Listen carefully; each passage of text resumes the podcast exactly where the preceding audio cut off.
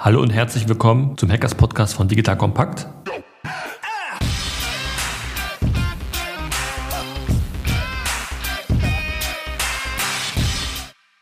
Mein Name ist Sven Weizsäcker, ich bin Mitgründer und CEO von SUSA Technologies. Heute sprechen wir über Cyberversicherungen. Dazu habe ich als Gast Hanno Pixmann eingeladen. Wieso ausgerechnet ihn? Natürlich hätte ich auch jemanden von einer großen Versicherung einladen können zu diesem Thema. Aber wir wollten jemanden, der das Thema neutral und objektiv darstellen kann. Aber dazu wird er gleich etwas mehr sagen. Du lernst heute, wieso eine Cyberversicherung sinnvoll sein kann für dich, wie du mit deinem Unternehmen überhaupt an eine Versicherung kommst, also was du erfüllen musst, sogenannte Obliegenheiten, was eine Versicherung überhaupt alles abdeckt in diesem Segment und wie sie dir unmittelbar hilft neuerdings. Lieber Hanno, willkommen im Podcast. Stell dich und dein Unternehmen doch einmal kurz vor. Vielen Dank, Sven. Ich freue mich, hier zu sein. Ich bin Gründer von CyberDirect. Wir haben einen Vergleichsrechner für Cyberversicherung entwickelt und sind damit seit zwei Jahren am Markt. Was genau macht ihr jetzt? Kannst du es einmal kurz erklären? Also wir bieten über unsere Website einen direkten Zugang zu den besten Tarifen für Cyberversicherung am Markt. Nur mit der Eingabe der Branche und des Jahresumsatzes kann sich jedes Unternehmen, jeder Unternehmer einen Preis ausrechnen, die Leistung vergleichen und bei Interesse auch direkt abschließen. Dieses Angebot ist offen, gibt es so in Deutschland nur einmal. Jetzt stellt man sich als Unternehmen, besonders als kleineres Unternehmen, die Frage, wieso brauche ich überhaupt eine Versicherung zu diesem Thema? Was ist eigentlich der Grund? Wieso ich, muss ich sowas überhaupt abschließen? Ist das vielleicht nicht schon abgedeckt durch zum Beispiel eine Haftpflichtversicherung? Ja, das ist eine wichtige Frage. Traditioneller Versicherungsschutz, der liegt ja eher im Bereich von Haftpflicht, wie du sagtest, oder Sachwerten, Einbruch, Gefahren, die aus, aus Unwetter resultieren können. Wenn man sich mal anguckt, was heute eigentlich die Risiken eines modernen Unternehmens sind, dann liegen die gewiss auch im Bereich von ja, Feuer oder Einbruch, Diebstahl im Büro. Das sind aber selten die existenziellen Risiken. Hingegen ist die Gefahr, dass jemand, der in meine Systeme eindringt, Software blockiert, wie vor kurzem passiert bei einem großen Lieferservice, wo stundenlang die Kunden ihre Bestellungen nicht abgeben konnten, beziehungsweise die Bestellungen nicht bei den Restaurants angekommen sind. Oder der Diebstahl von höchst vertraulichen Daten, die Verletzung von personenbezogenen Daten. Das sind Risiken, die können für ein Unternehmen existenzbedrohlich sein. Vor dem Hintergrund von DSGVO, Pflichten und Strafen, aber auch im Sinne von Reputationsschäden oder auch ganz einfach dem Ausfall von Umsätzen. Man stelle sich mal vor, eine Website eines großen Online-Händlers, die ist tagelang blockiert und dieser Umsatz, der lässt sich schwer wieder nachholen.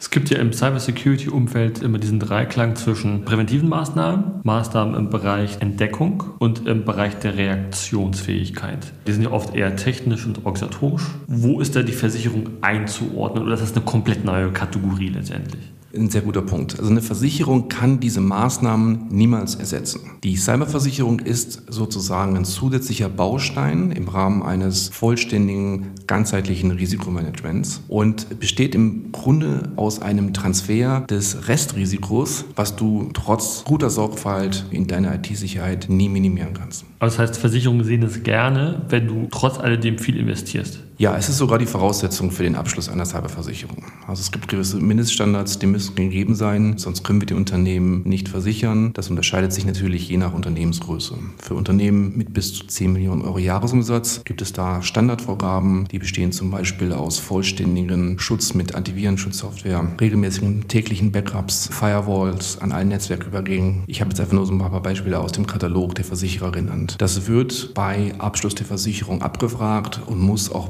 bei wahrheitsgemäß natürlich angegeben werden. Wenn die Unternehmen größer sind, dann werden die Fragebögen länger, dann wird es auch spezifischer. Da müssen wir als Berater gegenüber dem Kunden natürlich auch sehr genau hinschauen, dass wir auf beiden Seiten ein gleiches Verständnis haben, den Fragen, die der Versicherer beantwortet haben möchte und auch von den Antworten, die der Kunde bereitstellt. Mal eine kleine Anekdote vielleicht. 2014, das wissen vielleicht einige, wurde das größte Fintech Deutschlands damals gehackt. Ich habe ja auch Erfahrungen dem Versicherungsbereich dadurch sammeln können. Nämlich die Cyberversicherung hat dafür mitgesorgt, würde ich jetzt mal sagen, dass jemand kommt, das war ich, die dafür sorgt, dass das Thema Cybersecurity komplett neu und anders aufgebaut wird. Was ich damit sagen will, ist, eine Versicherung kann dafür sorgen, dass die Geschäftsführung versteht, da die Obliegenheiten erfüllt werden müssen, ihr müsst da jetzt investieren. Das kann Technologie sein, es kann Personal sein. Meine Erfahrung ist, eine große Versicherung möchte zuerst sehen, ist da jemand responsible, also verantwortlich? Und ist das nicht nur ein reines IT-Thema, sondern gibt es da wirklich einen dedizierten Ansprechpartner? Und Versicherungen mögen es auch, glaube ich, so ist meine Erfahrung, zu sehen, da werden auch Dinge umgesetzt. Die müssen nicht perfekt sein, aber da wird sich bemüht letztendlich. Jetzt lass uns doch mal auf die Punkte springen, die so eine Versicherung beinhaltet. Also was wird abgedeckt? Das ist ja die erste Frage. Ja? Klar kann man sich ein bisschen was vorstellen, da kommt ein Hackerangriff und dann kommt das A-Team eingeflogen. Aber lass uns das mal strukturiert durchgehen, was die einzelnen Bausteine sind. Und lass uns doch mal anfangen mit dem Event an sich. Jetzt ist ein Hack passiert, der Kunde kriegt das mit oder ein Dritter sagt ihm das. Ist ja auch manchmal so, dass der Kunde selbst gar nicht mitkriegt, sondern ein Partnerunternehmen sagt ihm das. Was macht die Versicherung oder was macht ihr auch, wenn es zu einem Notfall kommt? Darin unterscheidet sich eine Cyberversicherung schon direkt von allen anderen Versicherungstarifen. Meistens ist ja die Aufgabe der Versicherung in diesem Zusammenhang eher im Nachhinein die Kosten zu erstatten. Bleiben wir mal bei deinem Beispiel. Ich merke morgens als CTO, als Geschäftsführer, dass meine IT-Systeme blockiert sind, dass nichts mehr funktioniert im Unternehmen. Bereits ab dem Punkt greift die Cyberversicherung ein, wenn der Kunde rechtzeitig die Versicherung benachrichtigt, indem man über eine 24 Stunden geschaltete Notruf-Hotline nicht bei der Versicherung anruft, sondern bei einem von der Versicherungsgesellschaft mandatierten IT-Unternehmen, was im Wege der sogenannten Incident Response sofort dem Kunden zur Verfügung steht. Das kann erstmal durch eine telefonische Befragung der Situation passieren. Das kann im nächsten Schritt durch einen Remote-Zugriff auf noch funktionierende PCs ablaufen. Und in den meisten Fällen ist es auch so, dass die IT-Spezialisten einen Tag später auch vor Ort sind und dem Kunden helfen, die notwendigen Maßnahmen einzuleiten. Das heißt, wenn es in deinem Büro brennt, dann rufst du die Feuerwehr. Wenn sich jemand verletzt, rufst du den Notarzt. Wenn deine IT-Systeme blockiert sind, dann ist das die erste Wahl, um möglichsten Schaden vom Unternehmen abzuwenden. Also die Cyberversicherung ist nicht nur ein Erstattungstarif, es fängt ganz vorne an in der Schadensfallkette, in dem halt Sofortmaßnahmen und Soforthilfe zur Verfügung gestellt werden. Und es sei, glaube ich, angemerkt, dass die meisten Unternehmen diese Kapazitäten selbst gar nicht haben, muss man sagen. Ne? Viele Unternehmen, die ich so kennenlerne, auch bei meinen Vorträgen, die würden dann eher googeln nach einem Forensiker und dann weiß man gar nicht, ob der Forensiker etwas kann, ob er gut genug ist, ob er ausgebildet ist oder zertifiziert ist, ob er das richtige Personal hat, weil es natürlich viele Player jetzt auf dem Markt gibt, die auf den Zug aufspringen und behaupten, sie seien Forensiker. Ich glaube, der große Unterschied bei dem Versicherer ist, da sind Forensiker, die wirklich sich mit dem Thema auskennen, muss man ganz klar sagen, die vor allem auch weltweit agieren können innerhalb von 24 Stunden. Absolut richtig. Du bist ja dann in einer Situation, in der du relativ äh, hilflos und abhängig bist von externer Hilfe. Ich finde den Gedanken offen gesagt sehr befremdlich, dass ich auf jemanden vertraue, den ich A noch nicht kenne, der von mir auch wahrscheinlich einen hohen Tages- oder Stundensatz verlangt und denjenigen dann auch sofort Zugang zu all meinen IT-Systemen ermögliche. Wenn das der von der Versicherung beauftragte Dienstleister ist und das sind Spezialunternehmen, die sich nur um diese Fälle kümmern, kann ich zum ersten davon ausgehen, dass ich in, in guten und vertrauensvollen Händen bin. Und zum zweiten ist natürlich auch festzuhalten, ich habe hier kein Kostenrisiko. Ne? Also das ist direkt als Leistung der Cyberversicherung abgedeckt. Und das ist übrigens auch aus der Sicht des Versicherers ein sehr sinnvoller Weg, im Schadensfall zu helfen. Denn auf dem Wege minimiert man quasi eigentlich den Gesamtschaden. Ne? Weil je schneller eine Cyberattacke gestoppt wird, je schneller die richtigen Maßnahmen eingeleitet werden. Wir haben 72 Stunden Zeit, um eine Datenschutzmeldung zu machen. Wir müssen gegebenenfalls Systeme runterfahren, relativ schnell Backups wieder einspielen, Software neu installieren. Das reduziert natürlich auch die Zeit, in der der Betrieb still steht, weil das ist auch ein Teil der Versicherungsdeckung. Es wird der entgangene Betriebsgewinn in der Zeit, bis das Unternehmen wieder liefer- und leistungsfähig ist, von der Versicherung erstattet. Darauf kommen wir gleich noch zu sprechen zum Thema Betriebsunterbrechung. Und ich kann auch nur aus persönlicher Erfahrung sagen, es ist eine extreme Stresssituation, die man dort hat. Und man will schnell Hilfe, kompetente Hilfe und man ist eigentlich ausgeliefert. Ich kenne forensische Unternehmen, die dann x tausend Euro verlangen. Manchmal ist die Versicherung billiger als der Tagessatz des Forensikers, muss man sagen. Jetzt haben wir einen Haken dran gemacht an das Thema Notfall. Jetzt nehmen wir mal an, Sofortmaßnahmen haben gegriffen. Erfahrungsgemäß aus den letzten 20 Jahren ist es das ja nicht gewesen. Du musst ja irgendwie zur Normalität zurückkehren. Partnerunternehmen sind betroffen, du musst Leute informieren. Spiegel.de berichtet über dich. Wie komme ich denn zur Normalität wieder? Ich als Unternehmen kann es ja vielleicht gar nicht leisten. Ich habe weder die Anwälte noch habe ich die Krisenkommunikationsexperten. Die sind auch meistens sehr, sehr teuer und auch sehr selten und rar gesät. Wie komme ich denn in einen normalen Geschäftsprozess wieder? Kernaufgabe, glaube ich, des Krisenmanagements ist, das Unternehmen wieder in den Zustand zurückzuversetzen, in dem es vor dem Hackerangriff gewesen ist. Dazu benötigt natürlich das Unternehmen eigene Ressourcen, Mitarbeiter aus der IT-Abteilung oder die Bereiche betreuen. Dieses Team wird dann durch die Fachexperten vom Krisendienstleister, der von der Versicherung beauftragt wird, unterstützt. Und das können verschiedenste Prozesse sein. Und ganz wichtig zu wissen ist, so ein Hackerangriff, der wirklich einen tiefgreifenden Einschnitt in meine Prozesse, in meine Daten und meine IT-Systeme deutet, den erlebe ich ja nicht jede Woche. Das heißt, das ist eine Situation, in der bin ich erstmal relativ orientierungslos. Da kann es schon sehr wichtig sein, einen Partner an der Seite zu haben, der hier die entsprechenden Pläne, Routinen, Routinen und auch Vorgehensweisen kennt. Dazu gehört zum ersten natürlich, dass wir den Angriff stoppen. Datenabfluss. Die Quelle muss festgestellt werden. Ja, ist es passiert durch einen falschen Klick eines Mitarbeiters auf einen Anhang einer E-Mail oder war es zum Beispiel eine Schwachstelle in einem IT-System, die schon länger bestanden hat? Diese Bestandsaufnahme ist extrem wichtig. Dazu ist in erster Linie der IT-Forensik-Experte notwendig. Wenn man den selber nicht im Unternehmen hat, das haben die seltensten Unternehmen, ist das die wichtigste Rolle. Von dort gehen auch viele Folgeschritte aus, ne? weil der zweite Schritt, du hast es gerade kurz erwähnt, ist Datenschutz. Wir müssen relativ schnell entscheiden, wie groß ist die Datenschutzverletzung gewesen, wie, welche Daten sind abgeflossen, welche Daten waren vielleicht betroffen. Und dann muss man sich zusammen mit einem Rechtsberater, einem Anwalt und dem eigenen Datenschutzbeauftragten hinsetzen und entscheiden, was steht in der Meldung, die ich innerhalb von 72 Stunden an die Landesdatenschutzbehörde machen muss. Und idealerweise will man es sogar vermeiden, diese Meldung zu machen, weil das ist auch mein Learning aus den letzten Jahren bei diesen Fintech-Unternehmen. Die Konsequenz oder die Brisanz passiert erst danach. Es gibt den Vorfall, den kriegt man vielleicht in einigen Tagen auch wieder behoben. Was danach kommt, ist nämlich das Schwierige, ne? dass nämlich die Datenschutzbehörden einen auf einmal auf dem, sag jetzt mal salopp, auf dem Kieker haben und dann auch mal genauer hinschauen. Besonders dann, wenn man Geschäftsmodelle hat, die sehr datengetrieben sind. Was vielfach unterschätzt wird, ist, dass alles, was in der Meldung an die Datenschutzbehörde beinhaltet ist, auch gegen dich als Unternehmen verwendet werden kann. Das heißt, hier muss man ganz genau abwägen, wie, wann und was melde ich.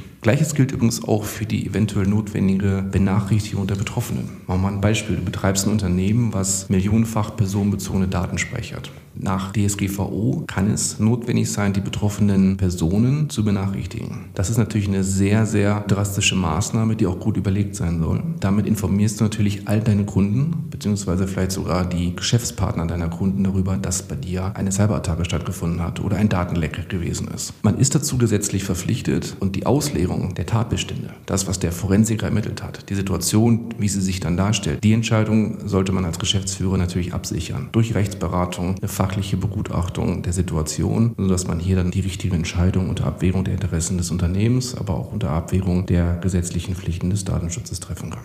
Jetzt haben wir das Thema Notfall gehabt, jetzt haben wir das Thema Rückkehr zur Normalität gehabt, was ja einerseits sehr technisch belastet ist, andererseits auch kommunikativ und rechtslastig. Was wir jetzt noch ausgespart haben, das hast du kurz auch angedeutet, was mache ich denn mit den finanziellen Folgen? Also wenn jetzt mein Produktionsbetrieb elf Tage stillsteht und ich stelle Bremsen her, habe ich einen Verdienstausfall. Wo greift da die Versicherung? Kann die helfen? Ist das vielleicht sogar überlebensnotwendig? Ist es vielleicht sogar der wichtigere Aspekt als jetzt den Forensiker? Ich kenne viele Kunden, die auch sagen, naja, ein Forensiker kostet 4000 Euro, zahle ich aus der Portokasse, alles gut. Wenn meine LKWs drei Tage stehen bleiben, weil ich nichts mehr ausliefern kann, wo hilft da die Versicherung konkret? Die Leistungen, die ich bisher aufgezählt habe, die sind allesamt von der Cyberversicherung abgedeckt. Und wie du zu Recht sagtest, das sind vielleicht mal ein paar tausend Euro für Forensik, 10.000 Euro für den Anwalt. Und ich glaube, das bringt keine Firma in eine existenzielle Gefahr. Entscheidender ist natürlich die Zeit, die das Unternehmen braucht, um wieder in die Produktion zu kommen oder in die Leistungen über den Kunden. Das nennen wir Betriebsunterbrechung. Vielleicht ein bisschen technischer Begriff, aber das ist genau der Zeitpunkt, ab dem das Unternehmen aufgrund der Cyberattacke nicht mehr arbeiten kann, bis zum Zeitpunkt, wo alle Systeme wiederhergestellt sind, Computer wieder mit einem Windows-Betriebssystem ausgestattet sind, die betriebseigene Software wieder aufgespielt wurde, das Backup wieder aufgespielt wurde, alle E-Mails geladen sind, also jeder Mitarbeiter wieder arbeiten kann. Ich glaube, wer ein Unternehmen in mehr als 100 Mitarbeitern leitet oder die IT dafür verantwortet, der weiß, wie lange sowas dauern kann. Es recht in der Stresssituation, in der man sich befindet. Für diesen gesamten Zeitraum wird der Gewinn, den das Unternehmen nicht erwirtschaften kann, von der Versicherung erstattet. Das kann teilweise zwei bis drei Wochen dauern. Ich nehme ein Beispiel. Es gibt ein produzierendes Unternehmen, das hat Maschinen in der Produktion eingesetzt. Diese Maschinen besitzen selber Rechnerkapazitäten. Es ist dann nicht auszuschließen, dass die in den Maschinen eingebauten quasi Speichermodule nicht noch von Malware betroffen sind. Das heißt, es muss eventuell vom Hersteller der Maschinen muss Ersatz geliefert werden. Und das sind natürlich Ersatzteile oder Ersatzmaschinen, die nicht sofort lieferbar sind. Ja, das kann teilweise dauern, dass in einer Produktionskette, wo 50 verschiedene Maschinen von 10 verschiedenen Herstellern eingesetzt sind, es acht Wochen dauert, bis die Produktionsstraße wieder laufen kann. Wie berechnet die Versicherung den Ausfall? Ich kann ja irgendwas behaupten. Ne? Ich kann jetzt sagen, klar, ich habe Business Case von 10 Millionen und im Juni habe ich vielleicht nicht so viel Geschäft. Wie errechnet die Versicherung das? Genau, dafür gibt es Standards. Also zum Beispiel wird der durchschnittliche Umsatz der letzten drei Monate angesetzt. Wenn wir ein saisonales Geschäft haben, wie zum Beispiel Einzelhandel, dann werden natürlich auf Besonderheiten wie das Jahresendgeschäft Bezug genommen. Aber im Grunde genommen steht das ganz klar in den Versicherungsbedingungen drin, dass der Betriebsgewinn ersetzt wird. Es gibt einige Versicherungstarife, vielleicht darf ich das mal kurz erwähnen, ohne konkret für einen Anbieter Werbung zu machen, die ersetzen sogar auch den Zeitraum, den die Firma braucht, um nach dem Zeitpunkt der technischen Wiederherstellung wieder zum alten Umsatz zurückzukommen. Wir nennen das wirtschaftliche Betriebsunterbrechung. Ich will das mal kurz an einem Beispiel von einem Autohaus erklären. Ein Autohaus ist aufgrund einer Cyberattacke dann drei Wochen nicht in der Lage, Angebote zu erstellen, Autos zu verkaufen, Verträge zu zeichnen. Dann entscheidet sich natürlich der Geschäftsführer in der Zeit auch keine Neuwagen zu kaufen oder startet keine Anzeigenkampagne in der lokalen Zeitung. Ne? Nimmt alle Inserate aus den gängigen Internetplattformen runter. Das heißt natürlich, dass auch es einen Nachlauf gibt ne? von mehreren Wochen, bis die Kunden wieder kommen, bis die Verkäufer wieder in der Lage sind, die Kunden zu erreichen und der Geschäftsbetrieb wieder auf den Normalzustand zurückkehren kann. Jetzt haben wir die CFOs glücklich gemacht mit ein paar Zahlen. Jetzt kommen wir mal zu den Personen im Unternehmen, die sich mit rechtlichen Aspekten beschäftigen. Und ich sehe das oft in so Versicherungsbroschüren, Haftungsrisiko. Da gibt es ja den Begriff des Eigenschadens und des Drittschadens. Was ist der Unterschied? Eigenschaden kann ich mir noch vorstellen. Ich glaube, Drittschäden sind ein bisschen komplizierter. Kannst du das einmal kurz ausdifferenzieren? Das ist in der Tat jetzt schon die Versicherungssprache, die ich meistens versuche zu vermeiden, weil darin findet sich der Kunde in den seltensten Fällen wieder. Zu Eigenschäden gehört alles, was mir selber an Kosten oder Verlust entsteht geht. Und das haben wir ja gerade schon aufgezählt. Ne? Es geht um Kosten für Forensik, Anwälte, entgangenen Betriebsgewinn, die Kosten, um eine Million Briefe rauszuschicken an meine Kunden, eventuell Lösegeld, was ich bezahlen muss. Das wird auch häufig übersehen, dass im Notfall, wenn es nicht mehr anders geht, der Versicherer auch die Kosten für Lösegeldzahlungen übernehmen kann. Das ist je nach Tarif unterschiedlich. Jetzt kann es aber natürlich dazu kommen, dass infolge der Cyberattacke ich als Unternehmen selber jemand anders einen Schaden zugefügt habe. Und da sind wir im Bereich der sogenannten Drittschäden. Also es gibt in Deutschland ja die gesetzliche Haftpflicht. Das heißt, ich bin dafür verantwortlich, wenn ich jemand anders Schäden zuführe, ihm diese zu ersetzen. Und das kann bei einem Hackerangriff sehr vielfältig sein. Zum einen gibt es leider ja auch die Möglichkeit, dass von meinem System aus unbemerkt Malware weitergegeben wurde an Geschäftspartner oder Kunden. Und dann stellt sich im Rahmen der forensischen Analyse heraus, dass die Schadsoftware nicht durch eine E-Mail ins Unternehmen gekommen ist, sondern durch einen Datenträgeraustausch ne? oder andere Wege. Dafür kann ich als Unternehmen, auch wenn ich keinen aktiven Part hatte, trotzdem haften. Der zweite Teil ist wieder mit dem Datenschutz verbunden. Wir haben ja nach DSGVO eine ganz klare Regelung auch, wer personenbezogene Daten zu schützen hat und wer im Falle einer Datenschutzverletzung den entstandenen Schaden ersetzt. Dieser entstandene Schaden, der war bisher übrigens unter BDSG, also in der alten Gesetzgebung, nur materiell feststellbar. Das wurde aber im Rahmen der DSGVO geändert, sodass auch immaterielle Schäden im Rahmen der Schadensersatzpflicht denkbar sind. Und das ist ein ganz wichtiger Unterschied, ne, weil die Verletzung von Persönlichkeitsrechten, meine Adresse, meine Gewohnheiten, meine Bestellhistorie in einem Shop, meine Suchanfragen in einem Internetportal, meine Gesundheitsakte. Das sind natürlich Daten, die können mir, das Individuum, Schaden zufügen, wenn sie in fremde Hände gelangen. Unter DSGV habe ich jetzt die Möglichkeit, dafür Schadensersatz vom Verursacher einzufordern. Und das ist ganz wichtig, ist in der Cyberversicherung, so wie wir sie heute als Konzept besprechen, versichert. Das ist nicht Bestandteil einer klassischen Betriebshaftpflicht. Die hat jedes Unternehmen, aber da gibt es einen feinen Unterschied. Da werden eigentlich nur Schäden an Sachwerten, an Gesundheit und Körper von Personen versichert. Also der klassische Unfall im Büro oder jemand sitzt die Küche unter Wasser und der Vermieter möchte halt den Boden ersetzt haben. Schäden am geistigen Eigentum von Daten, Persönlichkeitsrechten, das sind sogenannte Vermögensschäden. Das ist jetzt wieder ein Versicherungsbegriff, aber das ist das, worum es geht, auch im Rahmen der Cyberversicherung. Das klingt ja alles irgendwie wunderbar, ne? Versicherung zahlt für alles gefühlt, ne? wenn man sich das so anhört jetzt von dir. Aber es würde auch Fälle geben, wo die Versicherung sagt, na, das zahlen wir jetzt nicht. Ja? Wann passiert das denn aus deiner Erfahrung? Ich verstehe natürlich den Punkt. Punkt. Und das ist auch genau das Imageproblem, was die Versicherungsbranche hat. Ne? Dass, wenn Schäden bezahlt werden, dann redet niemand drüber. Wenn es Schwierigkeiten gibt in der Schadensregulierung, dann ist es natürlich meistens ein Thema, was, was schnell publik mit wird. Aber ich, wie gesagt, ich stehe weder auf der Seite der Versicherung noch auf der Seite des Kunden. Wir versuchen halt für unseren Kunden hier ganz objektiv und offen die Themen zu bewerten und auch zu einem bestmöglichen Ergebnis zu führen. Und das sieht im Rahmen der Cyberversicherung gerade so aus, dass der Markt aufgrund des jungen Stadiums noch nicht so ausgereift ist, dass die Versicherer unter extrem hohen Schadensquoten leiden. Das heißt, die Schäden, die können heute aus dem Prämienvolumen, was die Kunden in den gemeinsamen Topf einzahlen, bedient werden. Die Versicherer lernen auch relativ schnell dazu, weil die Versicherungsbedingungen erweitern sich fast jedes Jahr um neue Bestandteile, die ursprünglich vielleicht gar nicht in dem Versicherungsbedingungswerk namentlich versichert gewesen sind. Es sind aber trotzdem neue Formen, neue Arten von Cyberattacken, die auf einmal auftreten. Im Regulierungsverhalten der Versicherer ist ein geringes Risiko. Das größere Risiko, worauf Kunden achten müssen, wo wir immer sehr viel Wert drauf legen, ist, dass der Kunde die Angaben zu seinen technischen und organisatorischen Rahmenbedingungen richtig gemacht hat. Darauf kommt es dann an, weil wenn ein Kunde behauptet, er setzt ein mehrstufiges Rechtemanagement ein, sodass zwei Administratoren im Unternehmen gibt, dann darunter zwei, drei weitere Ebenen von Nutzern, dann sollte das auch drei Jahre nach Abschluss einer Versicherung so befolgt werden. Es wäre dann schade, wenn eine Cyberattacke durch eine neu eingeführte Software ausgelöst oder begünstigt wurde, auf die mangels Passwortdisziplin dann irgendwie 20 Leute dieselben Administratorenrechte hatten im Zugriff. Das sind Dinge, die muss der Kunde verstehen. Dabei helfen wir, klären auch auf, was die Versicherer hier erwarten. Was sind denn so die Fallstricken? Ich teile das mal in so drei Bereiche auf. Ransomware, da ist irgendein so Kryptotrojan auf dem Rechner, sieht man den Totenkopf, man kann nicht mehr arbeiten. Daraus folgend dann die Erpressung.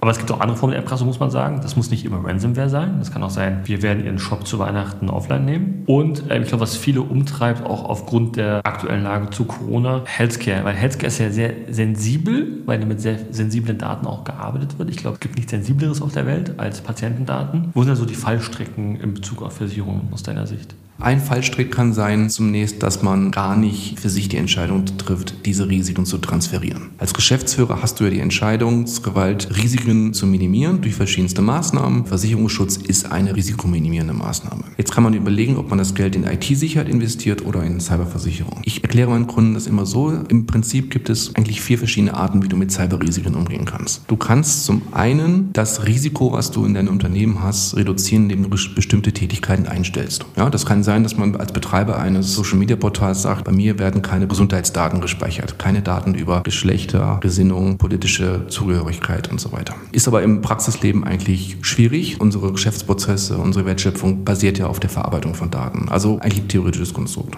Dann kann ich zweitens natürlich das Risiko begrenzen, indem ich sage, ich mache mein Unternehmen so sicher, dass niemand mehr reinkommt. Das heißt, ich investiere massiv in Cybersicherheit. Aber ist ja Trugschluss, ne? Man kommt ja trotzdem immer rein. Absolut. Ne? Also das ist die Illusion, der leider auch dann teilweise viele liegen, dass es keine hundertprozentige Sicherheit geben kann. Ne? Und das lässt sich auch relativ schnell beweisen, wenn man einfach sich vorstellt, jeder einzelne Mitarbeiter in jedem Unternehmen kann Auslöser einer schwerwiegenden Cyberattacke sein, indem man die falsche Entscheidung trifft beim Öffnen einer E-Mail. Der dritte Weg ist, dass man die Risiken zulässt. Dass man sagt, ich gehe hier ganz aktiv in das Risiko, weil ich weiß, ich habe keine andere Wahl. Das kann sein eine Einzelentscheidung, in dem der Geschäftsführer entscheidet, er muss von unterwegs aus arbeiten, er muss seinen Laptop in der Deutschen Bahn ans öffentliche WLAN anschließen und er geht damit natürlich ein höheres Risiko ein. So, der vierte Weg ist der Transfer dieses Risikos auf eine dritte Partei, die gegen Zahlung eines finanziellen Ausgleichs dieses Risiko zu einem großen Teil übernimmt. Das ist das Prinzip der Versicherung. Und das ist zum einen eine Möglichkeit, die jetzt seit 2014 im deutschen Markt besteht, die aber noch nicht jeder in seine Entscheidungsfindung, wie ich mit Risiken umgehen kann, mit einbezogen hat.